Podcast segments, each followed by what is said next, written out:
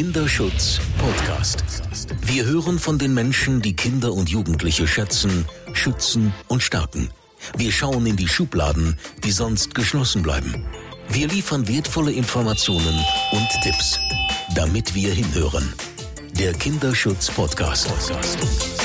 Ja, liebe Zuhörerinnen und Zuhörer, ich begrüße Sie alle zu einer neuen Folge des Kinderschutz-Podcasts. Und wie immer habe ich ganz, ganz tolle und aufregende Gäste, zumindest für mich, ähm, eingeladen. Und begrüßen möchte ich einmal die Kollegin Marion Felder, die auch an der Hochschule Koblenz lehrt und da vor allem zu den Schwerpunkten Inklusion und Rehabilitation. Und Marion, wenn ich jetzt all deine Forschungsprojekte aufzählen würde, das wäre zu lang. Aber ich weiß, dass du ja gerade in den letzten Jahren ganz viel auch in Afrika unterwegs warst, in Kooperation mit schwedischen Kolleginnen. Und ganz viel hast du geforscht zu Autismus-Spektrumstörung und zu Taubblindheit bei Kindern. Der Professor Dr. Bernd Arbeck ist nicht in Koblenz, sondern in Berlin an der sogenannten IPU. Und sie haben einen ganz spannenden Bereich, wie ich finde, nämlich die, ja, wie sagt man das richtig, pädagogische Psychoanalyse oder wie würden Sie das selber bezeichnen? So kann man es sagen. Am besten noch psychoanalytische Pädagogik. So rum klingt es besser, ist auch von der Sache her etwas äh, zutreffender. Ja, okay. Und in dem Bereich haben Sie auch ganz, ganz viel ähm, schon veröffentlicht. Sie beide haben auch viel zusammen veröffentlicht, habe ich gesehen. Und ähm, auch bei Ihnen spielte zum Beispiel in der Forschung die Begleitung der inklusiven Schule in Berlin vor allem eine ganz große Rolle. Heute treffen wir uns zu einer, wie ich finde, sehr aktuellen Thematik, die vor allem häufig sehr emotional auch in der Öffentlichkeit diskutiert wird. Ich möchte gerne mit dir und Ihnen über den Umgang mit transidenten Kindern sprechen. Und in der Vorbereitung auf heute habe ich mir aber gedacht, vielleicht wäre es ganz gut, wenn wir vielleicht ein paar Begriffe klären, damit damit uns nicht etwas passiert, was ich glaube ganz, ganz schnell passiert. Ich glaube persönlich, dass viel von dieser Hysterie oder dass man sich sehr schnell angegriffen fühlt, daher kommt, dass wir eigentlich schon in den Begrifflichkeiten uns gar nicht immer so ganz einig sind. Deswegen Marion, vielleicht sagst du einfach mal ganz kurz, was ist denn für dich ein transidentes Kind? Ähm, ich würde sagen, also der Begriff des transidenten Kindes, das ist etwas, was ja sehr, sehr neu ist. Das hat ja erst so richtig Fahrt aufgenommen, ähm, so um 2015. Äh, ich würde eigentlich diesen Begriff des transidenten Kindes sehr stark anzweifeln. Äh, ich würde eher sagen, äh, es handelt sich um eine Geschlechtsdysphorie transidentes Kind, also da gibt es eigentlich auch gar nicht diese Klassifikation, weder bei der DSM-5 noch eben bei der ICD-10, sondern es geht eben um ähm, Geschlechtsstörungen ähm, oder Geschlechtsdysphorie bei der DSM-5 und bei Geschlechtsidentitätsstörungen zukünftig bei der DSM-11. Also ich würde nicht sagen, und da wird auch nochmal getrennt, und das finde ich ganz wichtig, zwischen Geschlechtsdysphorie im Kinder- und Jugendalter und eben im Erwachsenenalter. Also es ist nicht automatisch, dass eben, wenn ein Kind eine Geschlechtsdysphorie hat, dass das automatisch zur Transsexualität führt. Hm. Im Erwachsenenalter. Ja, okay. Also das ist, glaube ich, auch wirklich in der Tat schon mal ganz wichtig, dass wir uns auch über die Lebensphase äh, unterhalten, ne, worüber wir hier sprechen. Wir haben, also ich war jetzt gerade einmal, habe ich ein bisschen gestockt, weil ich dachte eigentlich, dass die Geschlechtsidentitätsstörung in der Kindheit durchaus auch eine Nummer im ICD-10 hat. Ja, das hat sich geändert, ist, nicht? Das, ja, das hat sich genau. geändert äh, mhm. äh, insofern, als dieser Begriff zunächst noch mit einer Krankheitswertigkeit versehen war und in der neuen ICD-11 ist das rausgenommen, sondern ist so dargestellt als eine Art, wie man mit sich umgehen kann. Also es soll, die Patholo also keine Pathologisierung geben. Das Phänomen ist natürlich das gleiche geblieben. Und nochmal zur begrifflichen Änderung. Es geht ja äh, um das Gefühl, im eigenen Körper richtig oder falsch zu sein.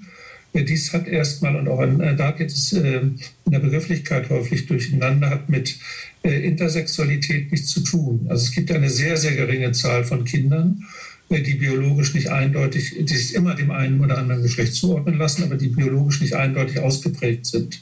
Das ist ein anderes Phänomen, über das man auch nachdenken muss, aber nicht das große Thema der heutigen Zeit. Mhm. Okay, also damit meinten Sie jetzt quasi sowas, was schon die alten Griechen als Hermaphroditismus beschrieben ja. haben? Okay, ja. gut, genau. Aber also ne, ich denke, an der Stelle zeigt sich schon, wie wichtig das ist, noch wirklich Abgrenzungen zu treffen, ne, worüber wir hier wirklich reden. Okay, also wir reden also, jetzt. Genau, wir reden ja eigentlich von diesen Kindern und Jugendlichen, die eben Sozialarbeiter, Psychologinnen oder auch Therapeutinnen vorgestellt werden wegen eines Konflikts von gefühlter Identität und biologischem Geschlecht. Mhm. Darum geht es ja. Genau, also dieses, ich sag mal äh, ganz platt, also ich, ich fühle mich nicht wohl mit dem Geschlecht, was ich gerade habe. Ich fühle mich nicht wohl mit meinem Körper. Mhm, mit meinem biologischen Geschlecht. Ja, okay.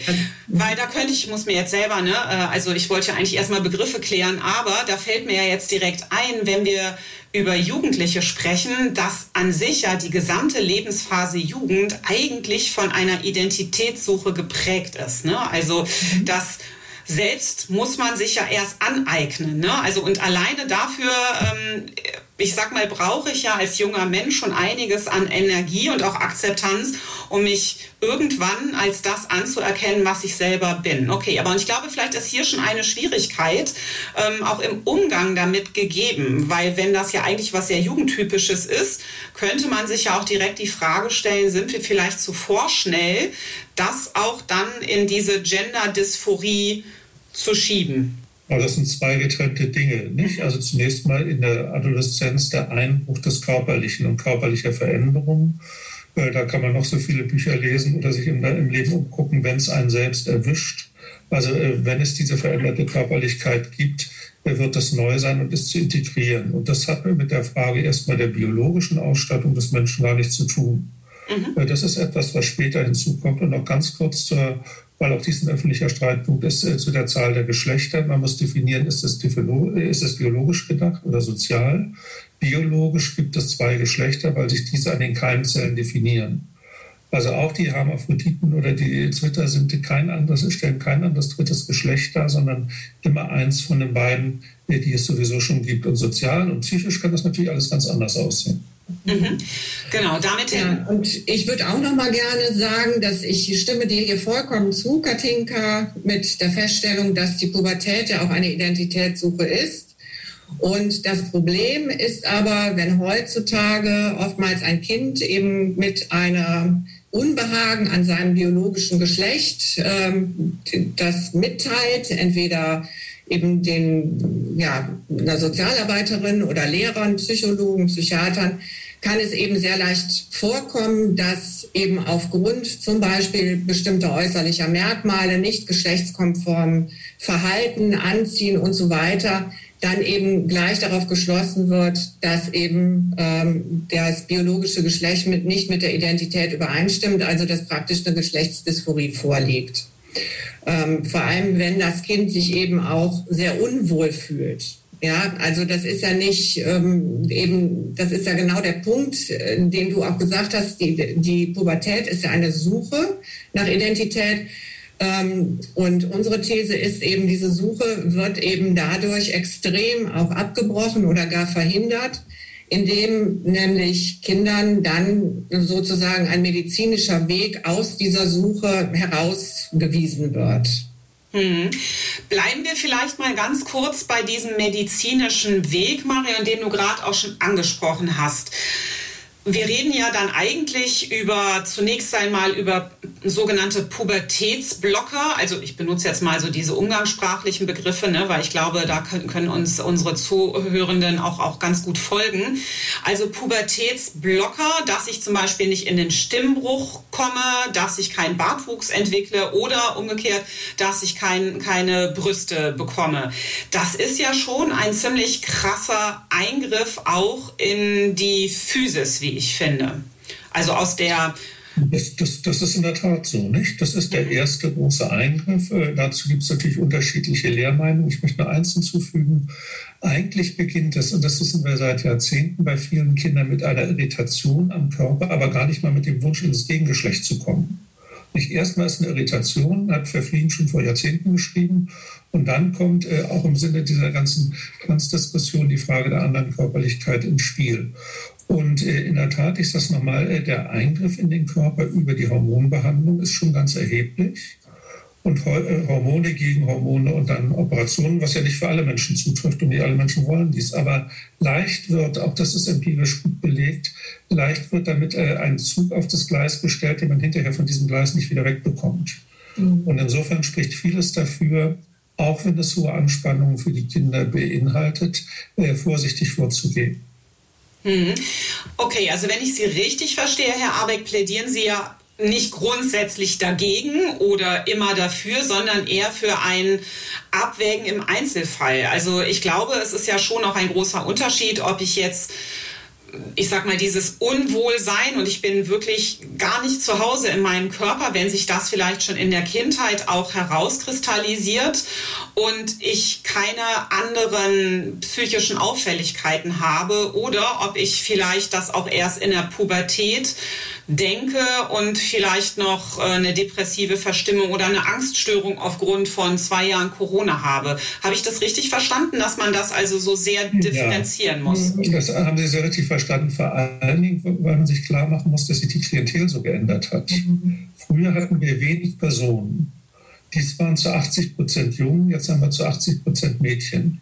Früher hat dieses Unbehagen an dem eigenen Körper, so wird jedenfalls berichtet, sehr früh begonnen. Heute beginnt es spät und in der Pubertät. Das heißt, wir haben eine völlig andere Lage als noch vor 20, 30 Jahren.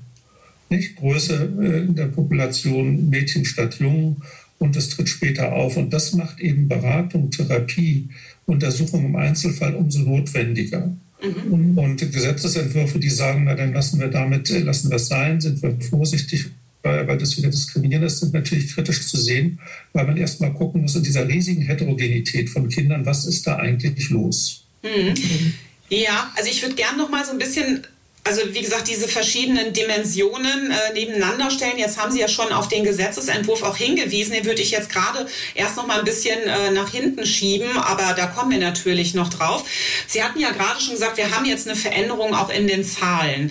Es gab ja in der Juni-Ausgabe des Zeitmagazins einen sehr, sehr ausführlichen und ich fand wirklich auch ganz toll geschriebenen äh, Bericht, der sich über sechs Jahre begleitend mit Ella beschäftigt hat. Äh, also ne, die Journalisten haben Ella über sechs Jahre hinweg begleitet und Ella war mal Elia. Und da hat der Jugendpsychiater Bernd Meyenburg berichtet, also der hat ja 1986 schon eine der ersten Transidentitätssprechstunden in Deutschland aufgemacht, dass er in den letzten 20 Jahren keine 400 Patienten insgesamt hatte und er vielleicht im Jahr vier bis fünf Anfragen hatte.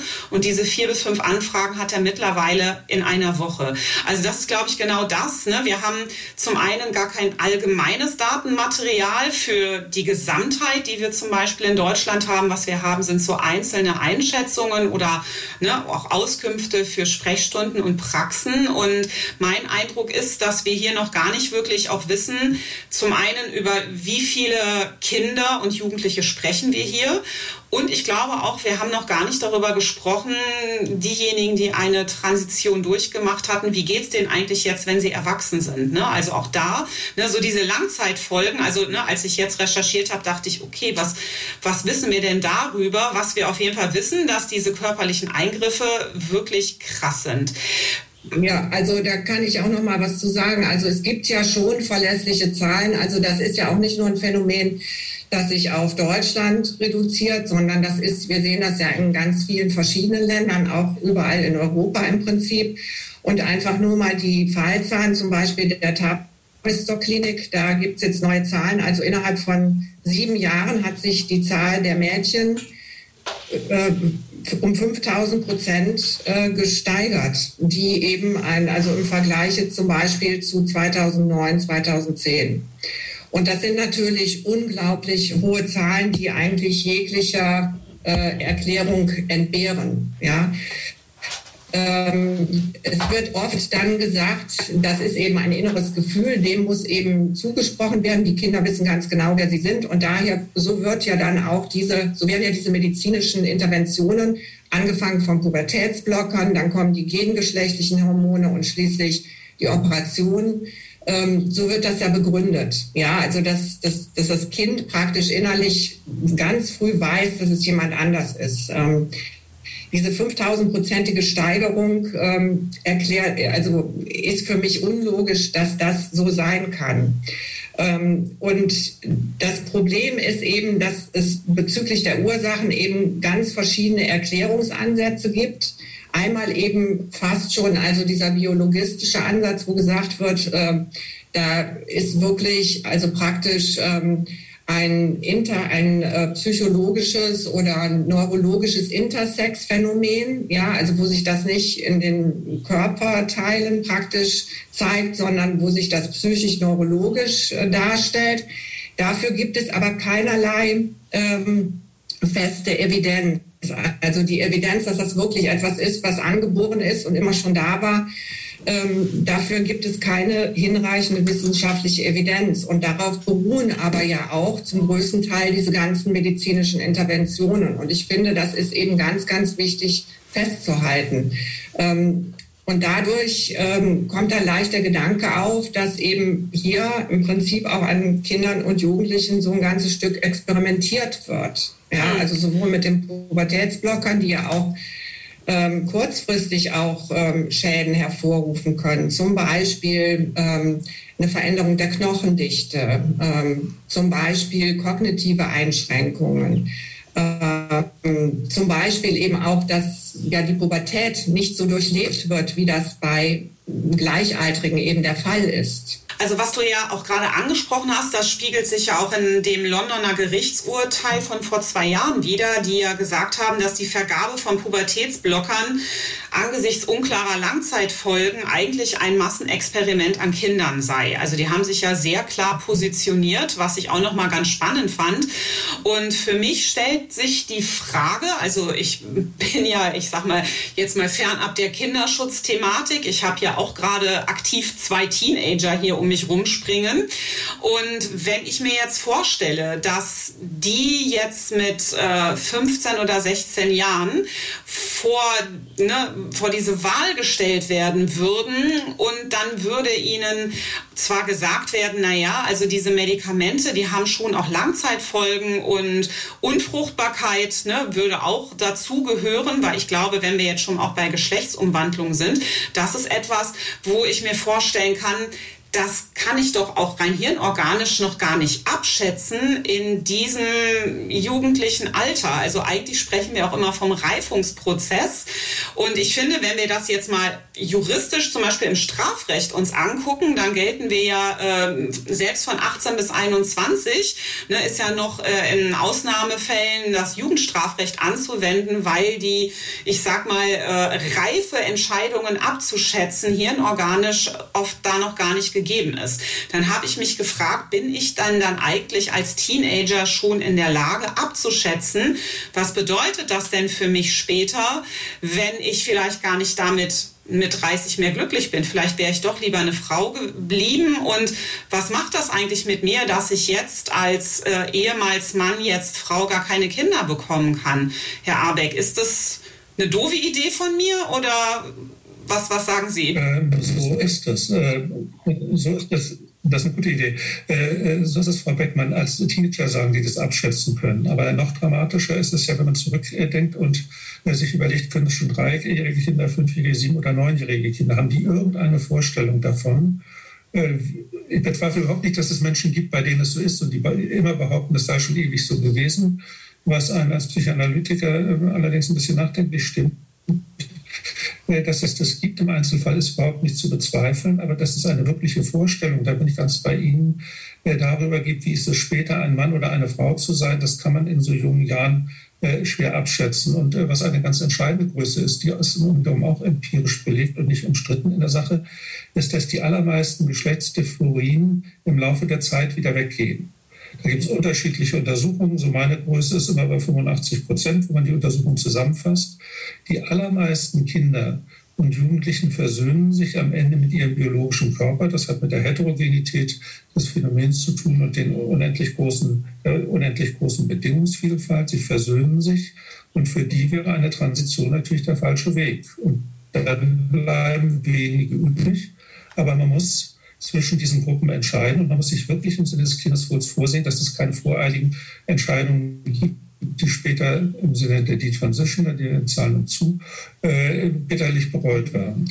Ja, also ich würde auch noch mal sagen, ähm, das hat ja eigentlich so angefangen. Ähm, also ich gehe jetzt noch mal auf Großbritannien auch zurück. Da waren ja 1994, ähm, da hat man ja dieses Prinzip des Watchful Waiting, also dieses ähm, ja vorsichtige Herangehen eben mit einer ergebnisoffenen Therapie, auch bei einer relativ kleinen Gruppe, bei meist Jungs, die eben sehr feminin waren und sich im falschen Körper fühlten sozusagen. Ähm, und darauf ähm, selbst diese Erfahrungen äh, zeigen, dass eben die überwiegende Mehrheit auch dieser Jungs nachher eben in sich nach der Pubertät auch mit ihrem Geburtsgeschlecht versöhnten. Und das hat ja gerade auch Herr Arbeit gesagt, und das finde ich ist eine ganz wichtige Sache, ähm, dass man hier keine Entscheidungen vorwegnimmt, die dann eben irreversibel sind. Es geht ja hier um wirklich irreversible Folgen. Und die Pubertätsblocker, da wird ja oft gesagt, die sind reversibel, die Pubertät wird gestoppt und wenn sie wieder aufgenommen wird, dann ist das wie so ein Knopf, den man andrückt und dann ist das wieder so. Ähm, dem ist aber nicht so. Und das führt eben mittlerweile zum Beispiel auch in Finnland, in Schweden dazu, dass ähm, keine Pubertätsblocker mehr vergeben werden, sondern nur noch als Teil von klinischen Studien. Und ich denke, das sollte hier in Deutschland zu denken geben, wenn unsere skandinavischen Nachbarn hier praktisch mal ja, die Taste Pause gedrückt haben, weil die eben auch gesehen haben, dass diese Pubertät locker teilweise wirklich ähm, schwere gesundheitliche Störungen, Probleme bei den jungen Menschen hervorgerufen haben. Hm. Da sind wir dann jetzt bei dieser zweiten Dimension, nämlich, ich sag mal auch, dass das gesellschaftliche, ähm, naja, oder das eher weniger anzutreffende, ruhige oder differenzierte Sprechen über diese Thematik. Also ich finde, das ist, wenn ich mir das so anschaue in der Debatte, erinnert mich das so ein bisschen auch an diese nicht vorhandene sachliche Auseinandersetzung über Corona-Corona-Regeln. Ne? Da gab es ja auch nur dafür oder dagegen.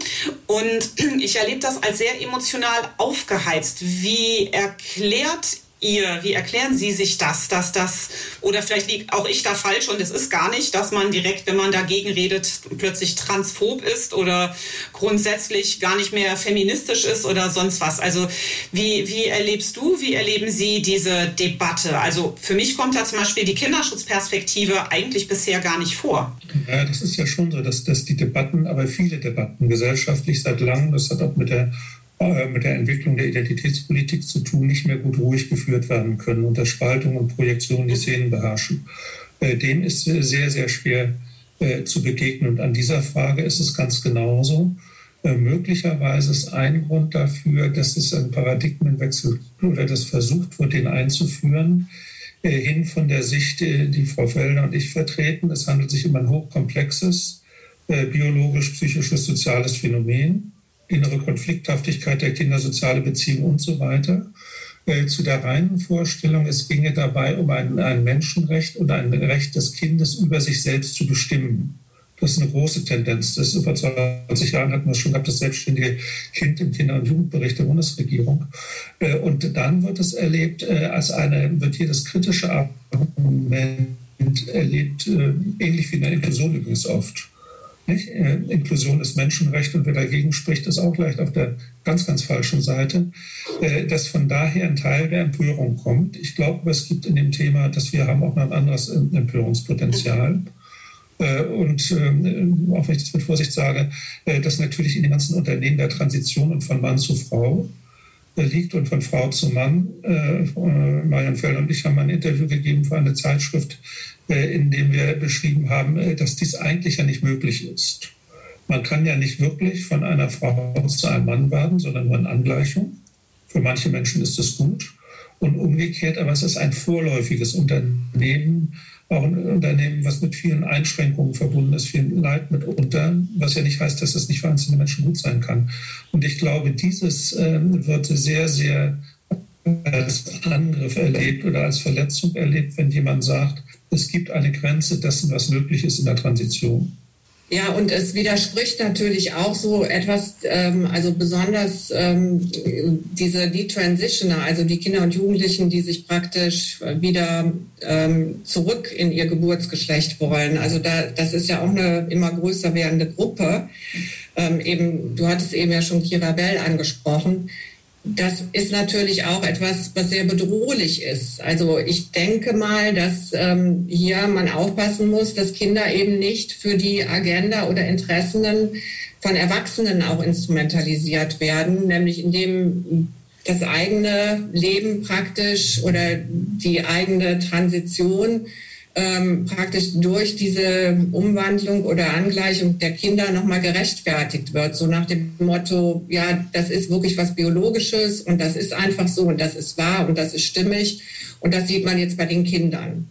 Ähm, und da denke ich schon, dass das ein ganz großes Problem ist, ähm, nämlich dann auch, wie äh, diese Transition auch in den Medien oftmals dargestellt werden, auch gerade von Erwachsenen, wo dann doch eben ein sehr positiver Prozess dann oft erstmal passiert.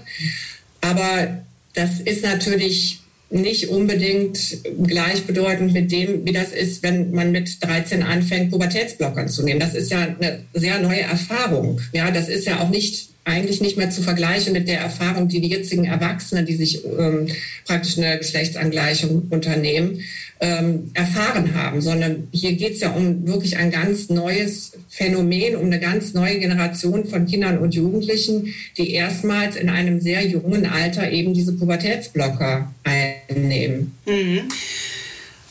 Also die Gefahr, die ich sehe, wäre natürlich auch an diesem Punkt, also ne, weil wenn wir hier über diese explodierenden Zahlen, Marion, die du ja auch gerade schon genannt hattest, ähm, sprechen, und dann kommen wir natürlich auch nicht drum herum festzustellen, wir leben ja im sogenannten fluiden Zeitalter, also im medial geprägten Zeitalter. Und Kinder und Jugendliche, ich sag mal, die bewegen sich jeden Tag stundenlang auf YouTube, Insta und TikTok.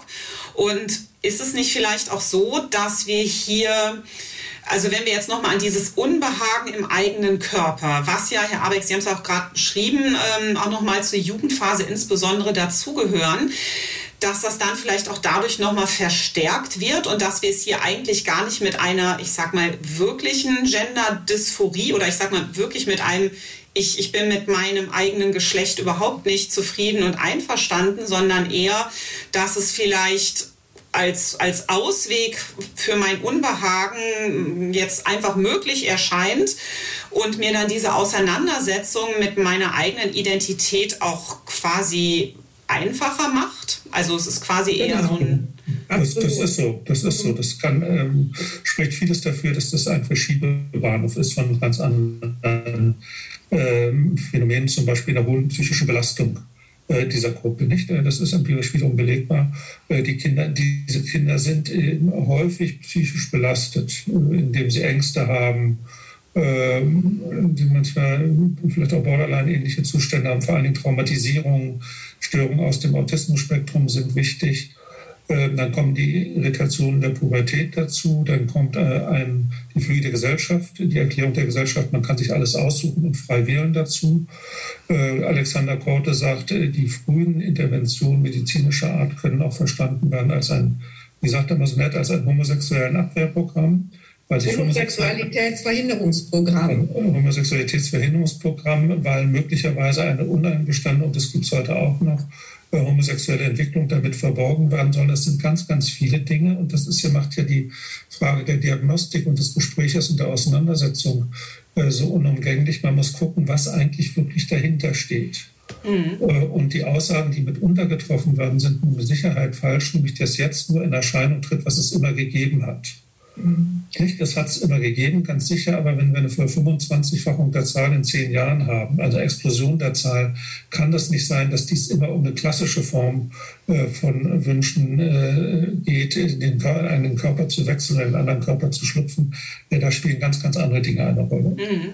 Ja, und es gibt ja auch Studien, also wie zum Beispiel der amerikanischen Ärztin Lisa Littman, die hat eine Studie gemacht ähm, und die hat diesen Begriff geprägt, Rapid Onset Gender Dysphoria ähm, um auch nochmal aufzuzeigen, dass es sich wirklich um eine andere Gruppe hier handelt als die wenigen Fällen, äh, die man noch in den 90er Jahren unter Umständen hatte.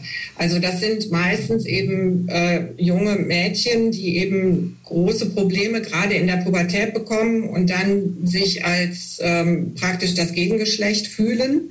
Ähm, aber auch bevor dieser Wunsch überhaupt aufkam, eben schon enorme psychische Störungen auch hatten, also auch Störungen, die schon jahrelang andauerten. Und ähm, dann ist da natürlich, Littman prägt eben diesen Begriff auch der sozialen Ansteckung. Dann häuft sich dieses Phänomen auch in bestimmten Schulklassen oder in Dörfern oder online, ähm, wo das eben auch sehr stark als Lösungsansatz propagiert wird. Also äh, wenn da ein junges Mädchen zum Beispiel schreibt, ähm, ich werde in der Schule gemobbt, ich trage gerne kurze Haare und ich interessiere mich sehr für Fußball oder was auch immer, dann kommt ganz schnell der Vorschlag, ja, dann bist du vielleicht trans. Ja, also das ist eben das, was die Eltern berichtet haben äh, in der Studie Littmans und was auch immer wieder aufkommt in Geschichten von Jugendlichen. Und das Problem ist, dass wenn heute diese Jugendlichen dann ähm, Psychologen oder Psychiatern unter Umständen vorgestellt werden, sobald wie dann der Begriff kommt, ja, vielleicht bin ich trans oder Gender ist ein Problem, dann besteht ein bisschen die Gefahr, dass sich eben nur auf dieses auf diese Gender, auf diese Geschlechtsdysphorie fokussiert wird, aber nicht mehr auf die unterliegenden Gründe dafür. Mhm. Das heißt, wenn ich das richtig...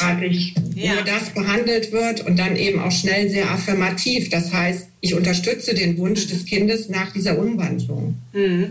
Also mich erinnert das ein bisschen, äh, was du jetzt beschrieben hast, Marion, an meine Zeit im Krisenzentrum für gewaltbelastete Kinder, wo wir ganz viele Kinder immer mit der schon ne, versehenen Diagnose ADS, ADHS, Borderline, ne, was auch immer, ähm, und sehr schnell dann in diese Richtung ähm, geschaut worden ist und wir dann bei, ich sag mal, dieser sehr engen, intensiven Begleitung über Tag und Nacht bei fast allen immer herausgefunden haben, naja, was die vor allem erlebt hatten, war schwerste Art von Gewalt und alles danach, ne, das ist halt eigentlich eher symptomatisch daraus entstanden, weil man sich nicht die Zeit genommen hat, ne, sich erst einmal auf dieses, ähm, ja, dieses Grundereignis äh, einzulassen. Das, ne, für mich hört sich das so ein bisschen an. Ne, das ist also jetzt das ist, das denke ich, das ist eben genau das Problem, dass das ähm, so in den Vordergrund gestellt wird. Das ist ganz klar, dass die Kinder ähm, leiden. Das, das ist ein ganz, ganz ernstzunehmendes Problem. Aber wie du schon sagst, man muss wirklich schauen, was steckt da eigentlich dahinter.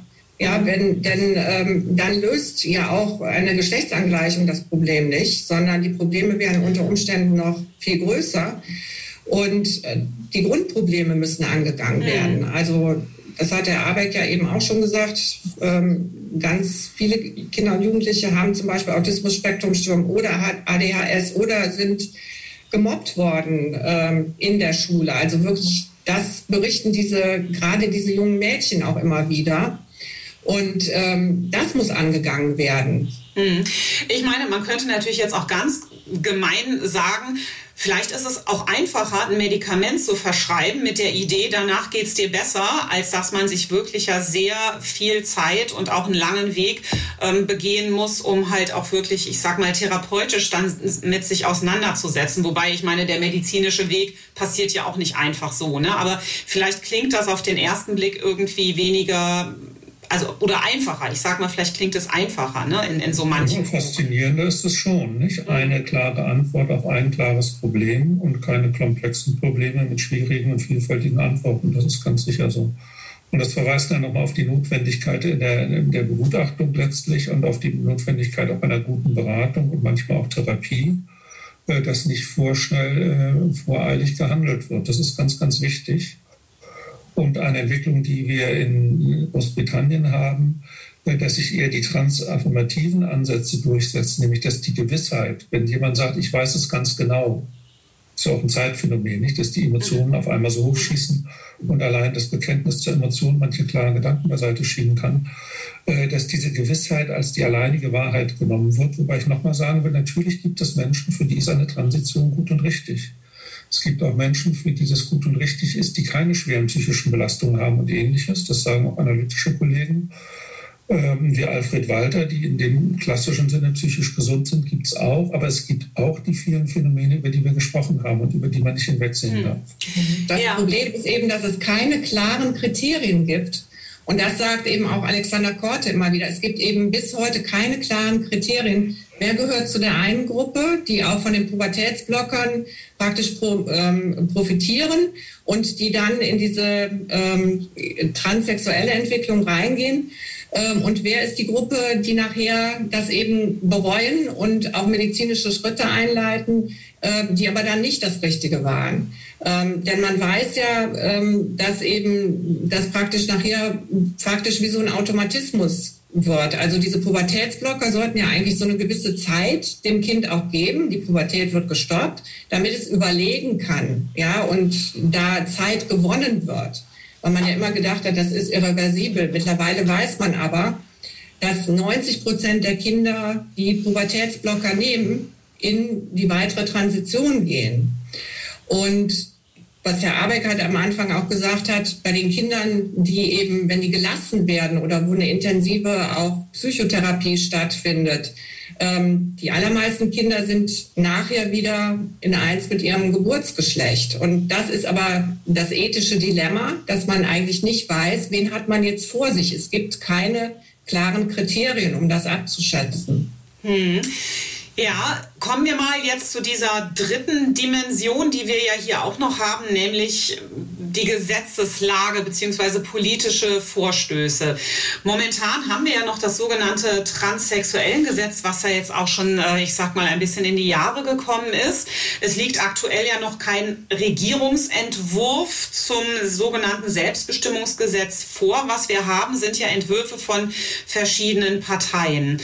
Und aus der Kinderschutzperspektive finde ich, ist das jetzt also wirklich ganz, ganz spannend da drauf zu schauen, weil im ersten Augenblick, finde ich, ähm, liest sich zum Beispiel der Entwurf der Grünen sehr schön, weil da geht es ja auch ganz viel um Beteiligungsrechte, um Selbstbestimmtheit, auch gerade dann schon von sehr, also von sehr jungen Jugendlichen, wenn wir jetzt wieder ne, juristisch sprechen, ne, bis 14 ist man ja Kind äh, vor dem Gesetz. Und dass man auch ab dem, also ne, quasi in dem Moment, wo ich als jugendliche Person ab 14 dann auch selber entscheide, entscheiden darf. Also Namensänderung, ne, ähm, Geschlechts- und Änderung. Und dann sind wir auch schon dabei, wenn ich dann auch eine Hormonbehandlung möchte, dann kann ich das eben unter Umständen auch ohne Einwilligung meiner Eltern. Und ich bin natürlich ganz für Selbstbestimmung und Beteiligung, aber vielleicht muss man da dann auch noch mal darüber sprechen, dass zumindest für mich Beteiligung ja nicht gleichzusetzen ist mit dann passiert auf jeden Fall das, was ein junger Mensch möchte. Das tun wir ja auch in der Kinder- und Jugendhilfe nicht. Da haben wir im Kinderschutz sehr häufig auch diese Fälle, wo ein Kind natürlich zurück zu seinen Eltern möchte, aber das eben nicht geht, weil diese Eltern zum Beispiel selber schädigen. Da setze ich mich ja auch aus Kinderschutz Gründen, die wir ja eben auch ausführen müssen innerhalb der Kinder- und Jugendhilfe, dann auch ein Stück weit über den Wunsch des Kindes hinweg. Und das ja nicht einfach so. Und da finde ich an der Stelle, da, ne, da ist dann für mich auch wirklich dieser Bruch, wie, wie kann das denn wirklich gedacht sein? Aber vielleicht verstehe ich ja diesen Gesetzesentwurf auch falsch und du und ihr sagt mir jetzt, nee, Frau Beckmann, so ist es nicht. Ja, das glaube ich nicht, dass Sie das falsch verstehen. Also wir wissen nicht die endgültige Fassung, aber der Entwurf wird nicht sehr viel anders aussehen als der Entwurf, der vor ungefähr einem Jahr abgelehnt worden ist. Und das Missverständnis ist äh, meines Erachtens, dass das Mitspracherecht der Kinder nicht so verstanden wird. Die Kinder haben ihr Recht, ein Recht, ihre Auffassung zu sagen, sich zu vertreten im Dialog mit anderen, sondern das ist ja die Kategorie des Menschenrechts, das nicht hinterfragt werden darf, sondern sie können allein für sich entscheiden. Und äh, das ist eine problematische Entwicklung, die wir über lange Zeit schon haben, äh, auch anhand der Relativierung des Erziehungsbegriffes. Nicht? Erziehung ist out, man darf gar nicht mehr sagen, Kinder sollen erzogen werden, sondern die Vorstellung dahinter ist die des autonomen, man kann aber auch sagen des autarken Kindes oder des Kindes, das in einer autistischen oder narzisstischen Blase äh, gefangen ist, wenn man scharf formuliert. Also die Vorstellung, Kinder könnten allein über sich entscheiden und für sich, auch in einem sehr jungen Alter, 14 plus. Und das halte ich für eine sehr, sehr ungute Entwicklung. Ich glaube nur, dass das genauso gemeint ist. Dass genau gemeint ist, die Kinder können entscheiden über sich und es soll ihnen möglichst niemand reinreden. Das ist die Philosophie dahinter. Mhm. Also da fällt mir natürlich jetzt direkt auch Julia von Weiler ein, mit der haben wir hier auch einen äh, Kinderschutz-Podcast ja schon gemacht, die auch immer in Bezug auf, ich sag mal, Umgang mit dem Internet äh, immer sagt, naja, hirnorganisch kann man eigentlich vor Mitte 20 gar nicht absehen, welche langfristigen Folgen mein Verhalten heute mit 14, 15 oder noch jünger eigentlich auslöst. Und da bin ich genau wieder dabei, dass für mich das wirklich ein, ein Widerspruch dann auch ist. Und da würde ich mir natürlich sehr wünschen, dass ähm, Menschen wie du und sie dann auch noch mal mit in, in diesen Gesetzgebungsprozess eingezogen werden, weil für mich im Moment dann also diese wirklich Perspektive des Kindes, wo ich dann wieder eher bei der UN-Kinderrechtskonvention bin, ne, Best Interest of the Child, das ist ja dann nicht mein bestes Interesse, wenn ich plötzlich, zwar weil ich das jetzt möchte, meine Pubertät stoppe, aber das dann doch auch so krasse körperliche Folgen hat, die ich vielleicht jetzt noch gar nicht absehen kann, qua meines noch nicht ausgereiften Gehirns. Also was man schon sagen muss, die Ampelkoalition, die hat ja letzte Woche den Gesetzentwurf vorgestellt. Ja, und ähm, ich glaube, aufgrund der vielen Proteste, auch die es mittlerweile gegeben hat, oder die vielen Fragen angesichts der Pubertätsblocker, so wie ich diesen Gesetzentwurf jetzt verstanden habe, haben die sich erstmal nicht mehr auf diese medizinischen Maßnahmen bezogen, sondern sie sagen jetzt, sie gehen das rein rechtlich an, nur mit, der, mit dem ähm, der Veränderung zum Beispiel äh, des Geburtsnamen und des Geburtsgeschlechts. So äh, gleichzeitig und darauf, das spielt sich ja auch im Hintergrund ab, haben aber sind ja Leitlinien da, zum Beispiel zur Behandlung von Kindern mit Geschlechtsdysphorien. Und da ist es im Moment so, diese Leitlinien, die sollen halt immer verändert werden. Die werden alle paar Jahre überarbeitet und in der nächsten Periode der Überarbeitung besteht die Sorge, dass alle Altersgrenzen fallen. Ja, also dass 14 auch für ähm, Pubertätsblocker oder ähm, gegengeschlechtliche Hormone oder was auch immer, dass hier das nur noch im Ermessen praktisch ähm, dann auch des jeweiligen behandelnden Arztes oder der Genderklinik, die da äh, berät meist dann affirmativ berät, äh, dass das nur noch in deren Ermessen liegt. Ähm, das Problem mit auch diesem Gesetzentwurf, äh, selbst wenn man jetzt die medizinischen Interventionen erstmal, auch wenn die da nicht mehr erwähnt sind, aber wenn man ja sagt, mit 14 kann man praktisch hingehen und seinen Namen und sein Geschlecht verändern, das ist ja eigentlich eine soziale Transition. Und diese soziale Transition, die ist ja auch nicht neutral. Das wird ja, also das ist ja oft etwas, was diesen Pubertätsblockern auch vorausgeht. Also dass die Kinder dann wollen, dass man sie bei dem neuen Namen anspricht. Ähm, und eben dann, dass Toiletten in der Schule benutzt werden können, die eben auch dem Wahlgeschlecht entsprechen, dass man im Sport teilnehmen kann, der dem Wahlgeschlecht entspricht und so weiter. Und auch hier gibt es ganz neue Studien, die darauf hinweisen, dass diese soziale Transition schon der erste Schritt ist, im Prinzip hin zu diesen Pubertätsblockern, Gegenhormone und OP. Also auch diese Möglichkeit, sich mit 14 praktisch das Geschlecht einfach mal so zu verändern, also im gesetzlichen Sinne, ist nicht folgenlos. Und das wird im Moment so ein bisschen dargestellt, na ja, was ist das schon? Das ist ja zu vergleichen, als wenn ich aus der Kirche austrete. Da muss man natürlich fragen, wenn das so ist, warum schafft man dann erst so ein Gesetz? Und ähm, also die, das, das wird so lapidar auf der anderen Seite dargestellt. Auf der anderen Seite wird dem aber sehr große Bedeutung der Selbstbestimmung zugemessen. Und man muss schon fragen, wenn ein Kind ein paar Jahre in diesem anderen Geschlecht drin ist oder sich auch als solches identifiziert, nach außen hin ähm, zum Amt gegangen ist, hat das alles verändert. Die Spalte wird doch immer oder ja immer geringer dass das Kind überhaupt noch die Möglichkeit hat, zurückzugehen. Mhm. Weil da steht ja dann ganz viel auch auf dem Spiel. Mhm. Ja, genau. Also dieses sich einfach nochmal umentscheiden. Ne? Also wenn ich ja. jetzt an meine Pubertät mich erinnere, also was man alles für Ideen hatte und was man heutzutage im Rückblick ja doch auch eher belächelt oder denkt, meine Güte, gut, dass du das damals doch nicht so gemacht hast. Ähm, das ist schon. Ja, und also ich, noch eine Sache, die vielleicht ganz wichtig ist für viele Jugendlichen, hängen ja da auch ganz viele soziale Kontakte da mhm. dran. Also das sind ja eben auch oft sehr vulnerable Jugendliche, die dann ähm, sich unwohl in ihrem Körper oder in ihrem Geburtsgeschlecht fühlen und die unter Umständen durch die sozialen Medien auch wirklich hier Freunde gefunden haben mhm. oder auch in der Schule jetzt viel mehr Unterstützung bekommen, einfach weil sie sich jetzt auch zu ihrer sogenannten Transidentität bekannt haben. Mhm. Und wenn dann aber der Schritt gemacht wird äh, zu praktisch zu einer Detransition, da hängt ja unglaublich viel dran, auch an sozialer Anerkennung, an sozialen Kontakten. Da gibt es übrigens mittlerweile auch Studien zu, die darauf hinweisen, dass es eben dann, wo vorher der, der, die Unterstützung der Trans-Community auch sehr groß war, wo dann, wenn diese andere Entscheidung getroffen wird oder wo gesagt wird, ich will doch wieder in mein Geburtsgeschlecht zurück, dass dann die Menschen oft fallen gelassen werden. Mhm. Ähm, nämlich für die gibt es auch kaum therapeutische Angebote zum Beispiel. 99 Sekunden für den Kinderschutz.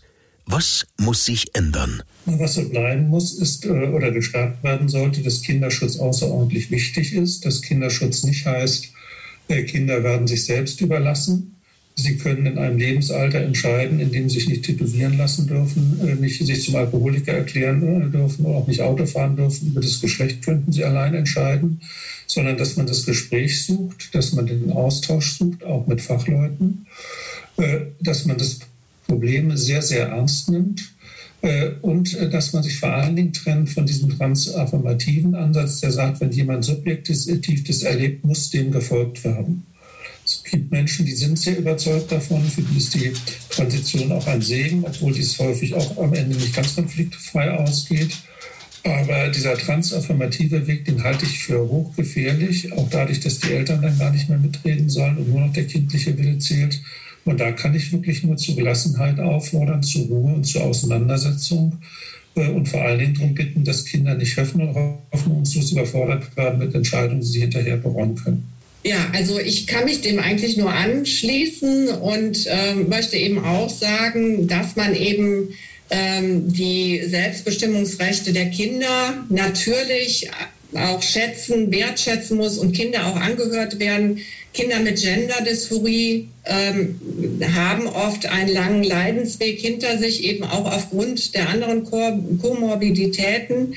Ähm, und das muss man wirklich ernst nehmen. Und ähm, der einzige Weg meines Erachtens ist hier eine ergebnisoffene Therapie ähm, wo den Kindern zugehört wird, wo man sich viel Zeit und Ruhe nimmt ähm, und wo man nicht auch aus politischen Gründen äh, einen transaffirmativen Weg geht, weil das im Moment ähm, auch sehr modisch und schick ist, sondern ähm, dass man wirklich den individuellen Weg auch mit dem Kind geht. Und vor allem dass, dass, ein, dass man sich darauf einstellt, dass es ein langer Prozess ist. Und ich würde auch sehr stark davor warnen, ähm, Kindern also praktisch äh, die sozial praktisch zu transitionieren, ohne überhaupt zu wissen, womit man es hier überhaupt zu tun hat. Also ich würde einfach auch sagen, man muss auch die Kinder hinterfragen und nicht nur affirmieren. Auch das ist Kinderschutz. Und für mich wäre das auch genau das, nämlich Selbstbestimmung und Wertschätzung und Kinder ernst nehmen. Ne? Dass ich eben auch bei einem Erwachsenen würde ich ja auch Entscheidungen auch erstmal noch hinterfragen. Ne? Gerade Entscheidungen in dieser Tragweite. Ja, vielen Dank, Marion Felder, Bernd Abeck, die Autoren von Geboren im falschen Körper, Genderdysphorie bei Kindern und Jugendlichen. Ich habe mal wieder viel gelernt. Deswegen finde ich unser Format so großartig, weil ich immer Gelegenheit habe, mit so spannenden Menschen wie dir und Ihnen zu sprechen und wünsche heute noch einen schönen Tag. Und es passt genau, weil bei uns kommt jetzt gerade einmal Teenager mit Freundin plus Hund hier zur Tür rein. Bevor es laut wird, sage ich deswegen jetzt schon mal Tschüss. Das war der Kinderschutz-Podcast der Deutschen Kinderschutzstiftung Hänsel und Gretel mit Katinka Beckmann. Damit wir alle besser hinhören und mehr verstehen. Wollen Sie mehr hinhören? Dann abonnieren Sie unseren Kinderschutz-Podcast überall da, wo es Podcasts gibt. Und unter kinderschutz-podcast.de.